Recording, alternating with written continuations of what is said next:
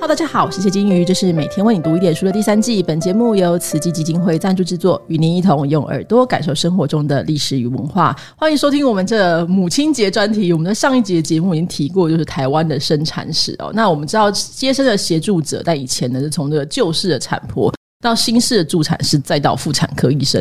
现在大部分的朋友，应该你不管是被生出来，还是你生别人哦，可能都是由医生接生的，或是你要有什么状况，你就会说赶快去医院啊，这样子。可是最近呢，其实有另一个自然产的方式开始有蛮多讨论，就是这个顺势生产或者叫温柔生产。当初我听到这个说法的时候，我的第一个说：“我不要在家里面生，天哪，太恐怖了吧，太恐怖了吧！”可是呢，这个状况现在开始慢慢有蛮多的翻转，很多人开始讨论啊。那当然就是说有助产士啦，哈，还有这个协助的医师呢，在这个产家或是医院里面就是自然产啊，尽可能去降低一些医疗行为的介入。听起来很新潮，可是其实上一集我们已经提过，就是助产师在台湾其实从来没有绝迹，只是慢慢变少，所以它其实已经行之有年。那究竟这个顺势生产跟以前有什么样的不一样？所以我们今天邀请就是专家来跟我们聊一聊。我们今天来宾呢是协和妇女医院的妇产科医师，同时呢他有。斜杠很多身份，斜杠 对，他刚才在旁边就出声音这样子。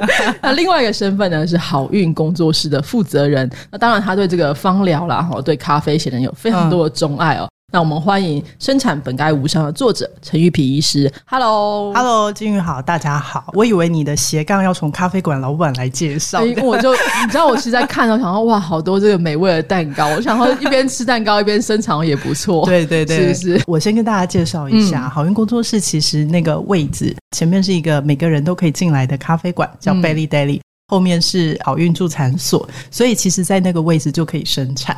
那其实曾经有产妇啊。他只是想要来检查一下，看看子宫颈口有没有开，然后他还很悠哉，所以在前面咖啡馆点了一个咖啡跟蛋糕，然后咖啡都还没上，他就已经规则阵痛，觉得小孩快冲出来了，所以就进去生，生完再继续吃，这样子，听起来非常的。非常的 smooth，这样是是是是，就是说生产本该无伤，生产本该顺势，这样是就是我们在您的书里面，我其实为了做这集节目，我认真的看了一下蛮多书，在书当中，其实陈医师常常提到这个本能这件事情哦，就是你常常说你在帮助这个产妇去理解跟顺应自己的本能，这就会让我觉得蛮好奇，说是。顺势在为什么在生产这个过程当中，现在会被特别提出来，就是说换言之，是不是我们目前所流行的生产方式有很很多不顺势的地方吗？啊，这听起来就会感觉很引战。但是，对今天保守一点的讲啊，不要太引战。是，请说，请说。我的天啊，我我本来用顺势这个名词，我想说它是一个比较中性的名词。对，因为比温柔比较听起来比较中性。过往我们讲的那个温柔生产，然后就会有人说：“哎，我不温柔吗？”然后那个人性化生产，就说我哪里没人性了？这样。那我想说，哎，顺势应该很中性，原来还可以，就是有逆势这样。对对对，可能对大家来说，会有些人会听起来觉得有点怪怪这样。好吧，那我们要让它是一个中立名词的这个梦想又破碎了这样子。那其实大家比较熟悉的是温柔生产这个概念。那温柔生产这个概念其实是从西方传进来的。那过往在英文我们说的是一个 gentle birth。那 gentle birth 它的 gentle 翻成中文，我们很直觉的就把它翻译成温柔这样子。在西方的很多国家，尤其是欧洲的国家，因为助产这个专业并没有消失，对他们还是一般低风险生产的主要接生者。也就是说，呃，你今天如果是一个低风险的孕程跟生产。你从头到尾不会看到医生哦？真的吗？对，助产师负责照顾你所有孕程跟到生产到产后的房事都是助产师。哇，那如果台湾的话，就会说医生都没有来看我，这样不行，我觉得不安心。是，对，所以我觉得这个蛮有趣的，就是说我二零一六年我在书里面有写到一章，就是我去丹麦看了三间医院的生产。丹麦其实他们的助产师没有消失过，他们有四百多年的。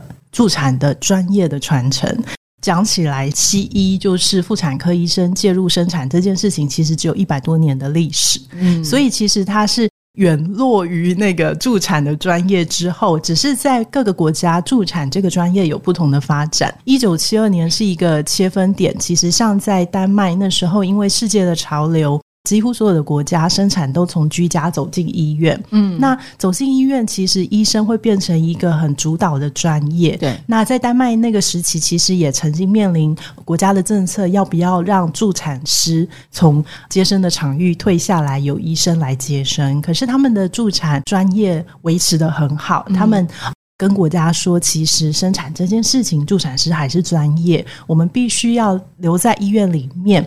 负责所有的生产。那当生产有比较危险的状况，需要医生一起来照顾产妇的时候，那我们就会呼叫医生一起来。所以在丹麦，医师跟助产师共同照顾孕产妇的这个制度，其实是发展的很完整。嗯，那那一年在那边参访了三间医院，看到的是台湾的医生其实很在意的一个点，就是说，哎，好生的都给你们生了，然后不好生的再转来给我。可是这样子其实是还蛮对立、蛮仇恨的一种说法。那在那边一个很好的照顾模式，就是说，因为助产师在整个孕程照顾这个低风险的孕妇，当然如果有一些高风险的情况，其实，在产检的过程当中，医生就会开始接手照顾了。可是，接手照顾不是说助产师就把困难的 case 丢给医生，而是一起来照顾。在生产的现场，他们还是共同去照顾产家。所以，我觉得这样子的制度是一个。不管是医师或者助产师跟产家三赢的局面，所以我想在台湾实现这样的生产方式啊，我们也已经实现了六年了。这样子，对这件事情，我一直觉得很有趣的地方，就是说我们在过去，你常常在很多那种老医师的访谈里面发现，老医师他本人可能是呃协助生产，他是妇产科医师，那他的妻子或者说他们的家族当中就有人是助产师，两个人会一起这个配合，一起工作，对对，一起就协助大家。所以我觉得这个模式其实，在台湾以前。前是出现过的，只是后来可能在这个过程当中慢慢的脱落。对，所以我想也顺便厘清一下，就是在您这妇产科医师的训练当中，其实分成妇科跟产科这两个部分，对不对？对。假如说你是个妇产科医师，你开始走进去之后，当然也是两边都要学习，都要前面的四年住院医师的历程，其实妇科跟产科都要学。嗯，那接下来可能就会分开，比如说有的可能是照顾，比如更年期的妇女啊，或什么的，大家就会开始选次专科去走这样子。嗯，所以到产科这个。阶段的时候，就会比较去面对，像是可能要进开刀房，什么小孩卡在对剖腹相关的这些东西咨询。相对来说，以目前您的这个状况说，我们可以简单说，就是说，如果是顺产，它大概没有什么太大的问题，可能没有什么止血的问题或其他的问题的可能性的话，我们就还是让他尽量的希望能再用这个顺势生产的方式这样子。嗯，好。那其实因为我以前呢，以前在读书的时候，我们一定会读到傅大伟老师那个雅西亚新身体嘛，对。啊，夏新身体其实其实提到就是。助产士跟妇产科医师之间这个很强烈的竞争关系，对。那您在医院的现场的时候，也会感受到这种紧张的气氛吗？嗯，老实说，其实我当住院医师的时候，助产士已经消失了，在医院里面也没有。对对。然后就是说，呃，其实助产的教育跟发照中断过大概十几年的时间。这个就牵涉到说，在老师的书里面有写嘛？对，因为新的医生他要训练的过程当中，他也要去练习接生，这个跟助产会是竞争的关系。然后，呃，要怎么讲？比较直白一点，就是助产这个专业就这样被。妇产科医生弄掉了，这其实跟一个权力竞争的关系非常有关。当你这个，尤其跟学院的这个，跟我们整个健康制度的关系非常大。对，而且跟性别也有关系。没错，过往其实医生都是以男性为主。嗯，对，在雅西亚的新身体里面有讲到女医师，日治时期女医师的特别的地方。那过往女医师其实，在呃日治时期结束到国民。政府初期其实扮演了台湾在接生角色上一个蛮重要的角色，因为对于这个产假来说，要给男医师看，觉得还是心里怪怪的。对对，所以后来其实你想在医学的训练里面，男性为主的一个情况之下，男性掌握了这个科别的走向跟一个一个权力范围。那其实我讲一个很明显的对照，就是二零一六年我去丹麦的时候，然后带领我参观第一间医院的是。他们妇产科的，就是讲她是丹麦的妇产科医学会的一个头头，嗯，对，那她是女性这样子，然后她就跟我分享了说，其实，在欧洲女医师已经越来越多了，譬如在欧洲的妇产科医学会里面，女性其实是过半的，嗯，那我回过头来看台湾的妇产科医学会。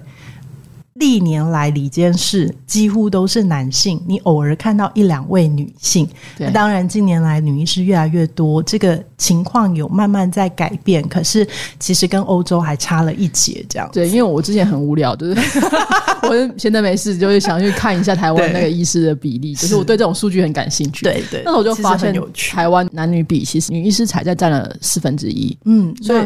过往其实只有五分之一，对，四分之一还觉得嗯有提升了，是没有我们没有过半，真的。那一年去欧洲看的时候，在丹麦啊，他们的医学院里面的女生已经达到七到八成哦。对，那可是我说这个转变大概在几年之间的转变，他们说是这十年。以来，慢慢的就是就学啊，然后社会的平等、性别的平等的提倡，其实女生印象很深的，就是一直到现在，我把它奉为我人生的转泪点，就是妇产科主任是一位男性哦。嗯，我问他说，为什么女医师居多？他说：“女性本来就比较优秀啊，这值得怀疑吗？” 哇，这是一个妇女之友，我们真的很需要好好学习。对，所以我觉得台湾蛮需要这样子的翻转。嗯，就是这件事情当然是潜移默化，我们并不是说就是很常在讨论到，因为我这是一个比较激进的性别分子，大家都跟我说你不要那么激进嘛。我说我们就是没有要我们需要需要，但是应该说，我觉得把事实说出来没错。但是我觉得主要还并不是说性别的平等这件事有一个要凌驾另外一个。而是说两边一起前进、头并进哈。那我们回到这个呃顺势生产这件事情，就是在你在书里面其实也提到，你的助产所这个 产家其实不是说哦，我躺着钱付给你，我就可以生了哦，没有这回事，你要上课哦。对，这点是也是我觉得就是您的工作室跟其他的传统的助产师会比较不一样的地方，就包含了产妇还有她的伴侣或她家人，整个产家其实是需要一起去参与这个过程。那你也其实也提到，我参与这个过程。成的最后结果，通常就是产家会对这个产妇更多理解，产妇自己的这个。心情也会比较好，就至少家里面家事会有人分担，心情就会比较好。这样，这件事情是我觉得跟我们传统的这个助产士是不一样的地方。因为传统的想法当中，你就听到什么阿妈去照这个产婆来，然后生完之后，对啊，对啊，然后生完之后还说，我我生完之后还继续下田呢，就是产家没有办法去给他这个提供这东西。这点也是我觉得我们推动顺势生产的时候最不一样的地方。那所以在您看来，或是说您的这个工作室当中，如果我今天要去那边。生产的话，他所需要具备的知识有哪一些？为什么？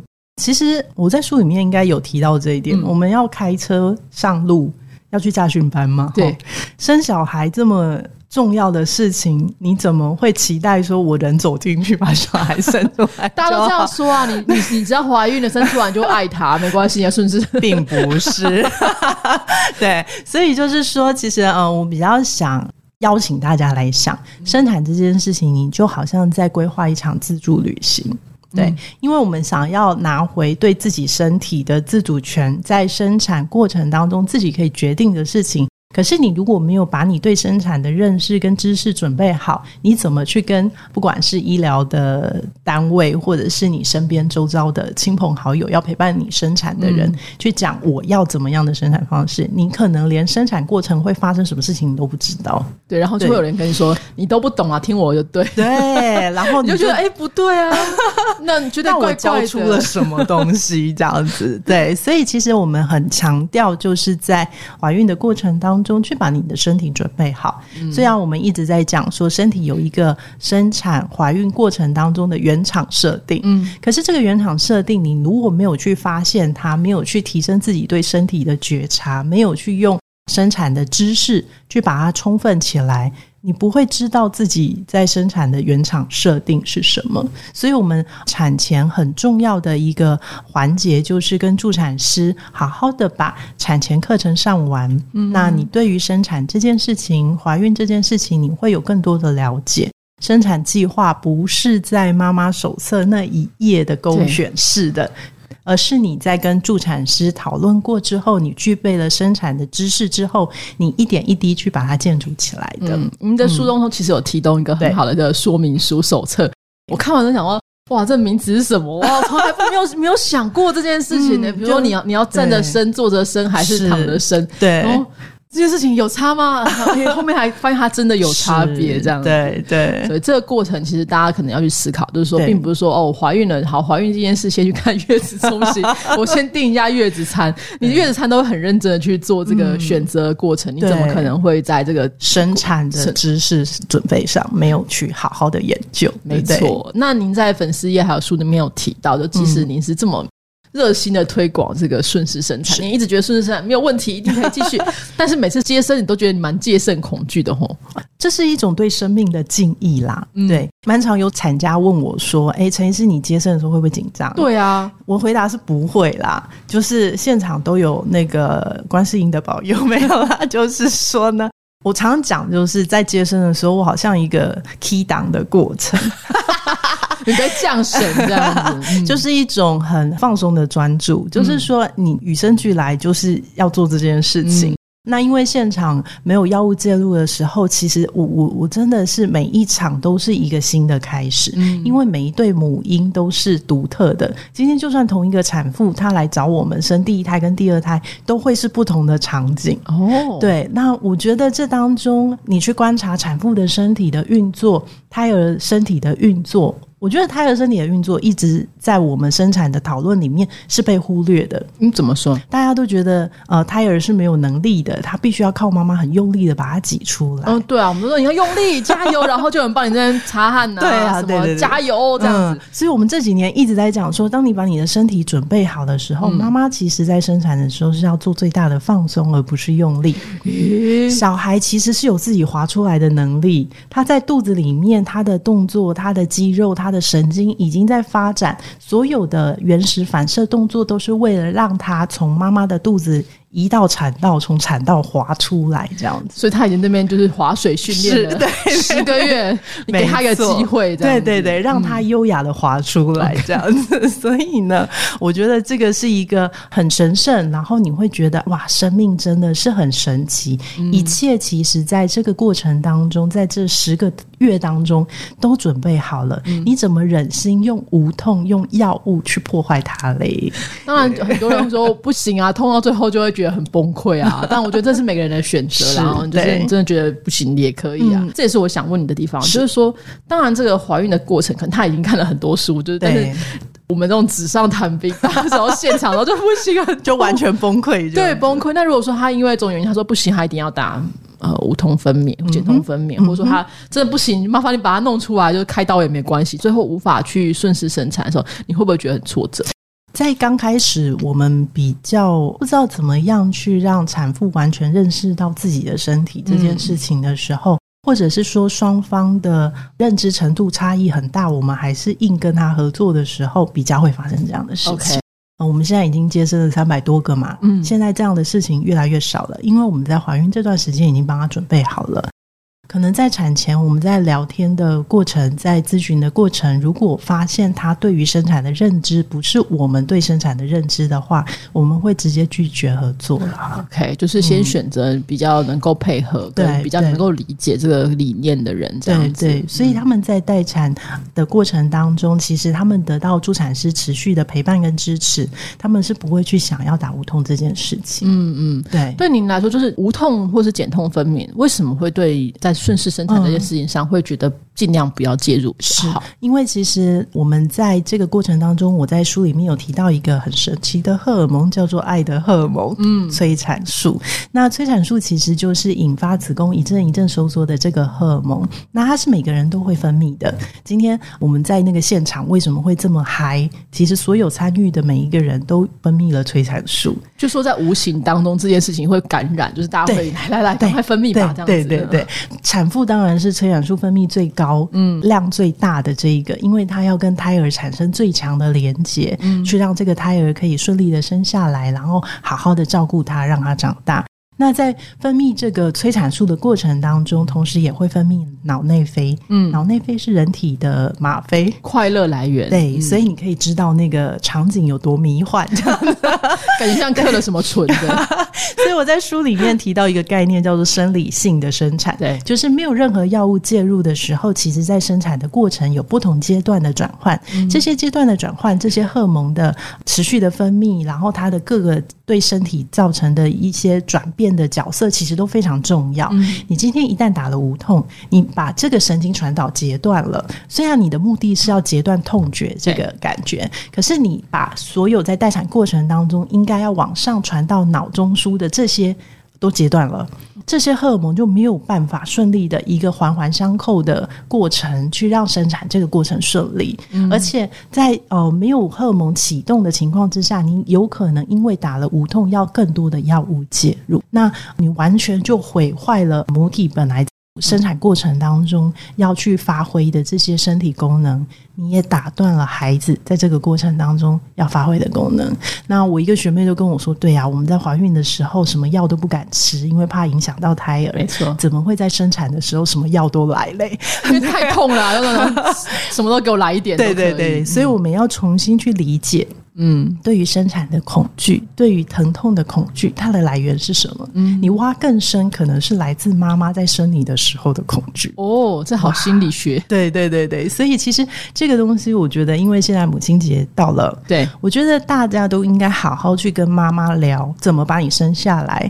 那很多这个说是情绪勒索的来源，可是我觉得大家静下心来，好好去理解妈妈在那个年代，她进了医院，受到的是怎么样。样的照顾，是不是妈妈在那个时候是无助的，是没有得到足够支持的？我们要怎么样用现在这样子的生产方式去扭转它，去改变它？想到这件事情，我就想，我妈什么痛了三天呢？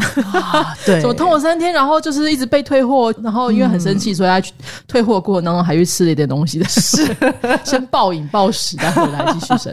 但是我觉得这个过程真的非常有趣啊！就是说，一方面，当然，我觉得我们并不是要去赞别人，对，还是说要引战。我觉得在这个过程当中，其实妇产科这个学会，然后跟这个医院的这个场域当中，其实累积了非常多的知识，对，也培育了非常多的这个人才哈，像您这样。但主要是说，我们还是回到这个顺势生产这件事情，就是说，它其实多一个选项。是，就当您如果你的身体的状况还不错，你的小孩状况还不错，你可能可以考虑这样的方式。那另外一个，我觉得其实是您在这个工作室当中推广了这些配套的。措施，我其实确确实是可以帮助这个产妇跟产家去做好准备，不是只有产妇一个人看肚子一直天天大起来，觉得很崩溃，然后越来越慌张，对，越来越恐惧。那你就看到很多的投诉，就问你说：医生咖啡可不可以喝？蛋糕可不可以吃？冰的可不可以吃？吃的冰的听说对小孩子气管不好，你就会每天看到这种就是留言，都会觉得想翻白眼。但是又就可以理解他为什么这么，因为他没有得到足够的知识。嗯，对，好的。所以大家如果真的听众朋友你。的亲戚朋友，或是你自己，如果正在面对生产的时候，可能可以想想看，你可以阅读一下陈医师的这本书，叫《生产本该无伤》哦。因为我们想要生产，我们就会觉得说会很恐怖啊，会流很多血啊，你要花很多时间去照顾。可是如果说有没有什么样的方式是可以顺顺利利的让他就是出来之后，哎，你可以降低这个产妇跟胎儿的负担，这我觉得就是一个很棒的方式，是一个新家庭好的开始。是好，陈医师，你最后有没有什么话想要对你的？未来的产妇，或是你有没有什么期许？希望我们的这个呃生产这件事情可以变成一个什么样的方式？是，其实我最大的期待是希望每一个生产都可以无伤。嗯，这个伤是包括心理的伤，嗯，然后身体的伤。一个很大的呼吁是我希望把所有的产妇都从产台上解放下来。哇，跟你说不要站了，你 没有没有站，这是我深切的期盼。为什么说要把产台上解放？就是产台其实你不觉得很像一个行刑的工具，就是一个手术室这样。对对对。那我们都说，其实呃，我刚提到的催产素这个爱的荷尔蒙，其实是做爱需要什么样的环境，生产就需要什么样的环境。你不会在一个产台上觉得轻松自在。所以我要把所有的产妇都从产台上解放下来。OK，好的。如果大家就是有兴趣的话，一方面读这个书之外，你可以理解一下，就是在你的自己的听说各种生产过程当中，大家发生了什么事情。那如果是你自己或是你的亲人要面对这样的一个过程的时候，你会希望什么样的方式？但最重要的是，希望大家在这个选择过程当中，你要理解好你的选择。对。